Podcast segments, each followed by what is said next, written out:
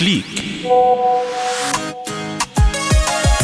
إطلالة يومية على وسائل التواصل الاجتماعي. أخبار مختلفة نقاشات مجتمعية منوعات وطرائف. في فقرة Click يوميا مع إدريس عموري على ريم راديو. نقاش افتراضي.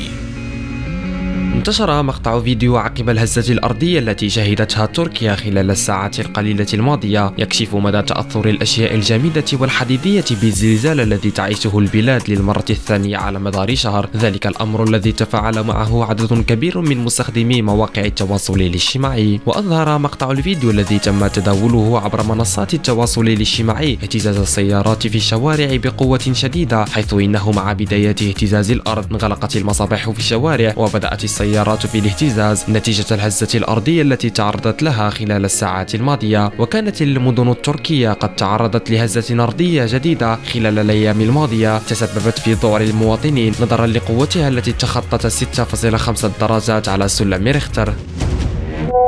تدوينات نشر الحساب الرسمي للاتحاد الدولي لكرة القدم فيفا الخاص بكأس العالم صورة تجمع الناخب الوطني وليد الركراكي إضافة إلى حامي عرين المنتخب الوطني ياسين بونو مرفوقة بعبارة صباح الخير تريد سر النجاح ابتسم للحياة وضع إلى جانبك صديقا أمينا ثم دير نية. الأمر الذي تفاعل معه رواد ال social media المغاربة بشكل كبير بعد أن ذكرهم الفيفا بالإنجاز المغربي غير المسبوق في كأس العالم قطر 2022 منوعات. في واقعة طريفة اتصلت أنثى قرد من نوع كابوتشين برقم 911 المخصص للطوارئ عن طريق الخطأ من حديقة حيوانات بأمريكا. وتلقى مكتب مأمور مقاطعة سان لويز أوبيسبو اتصالا طارئا لرقم 911 وفقا لما ورد في منشور من حساب المكتب عبر موقع فيسبوك. ومن المحتمل أن أنثى القرد التي تدعى روت مدت يدها للهاتف الخلوي لحديقة الحيوانات من عربة الجولف بحسب ما افترضه الموظفون. وصرح المكتب الحديث بالقول إن قردة الكابوتشين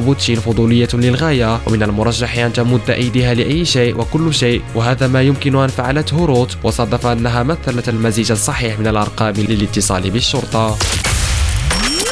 كليك. إطلالة يومية على وسائل التواصل الاجتماعي. أخبار مختلفة نقاشات مجتمعية منوعات وطرائف. في فقرة كليك يوميا مع إدريس عموري على ريم راديو.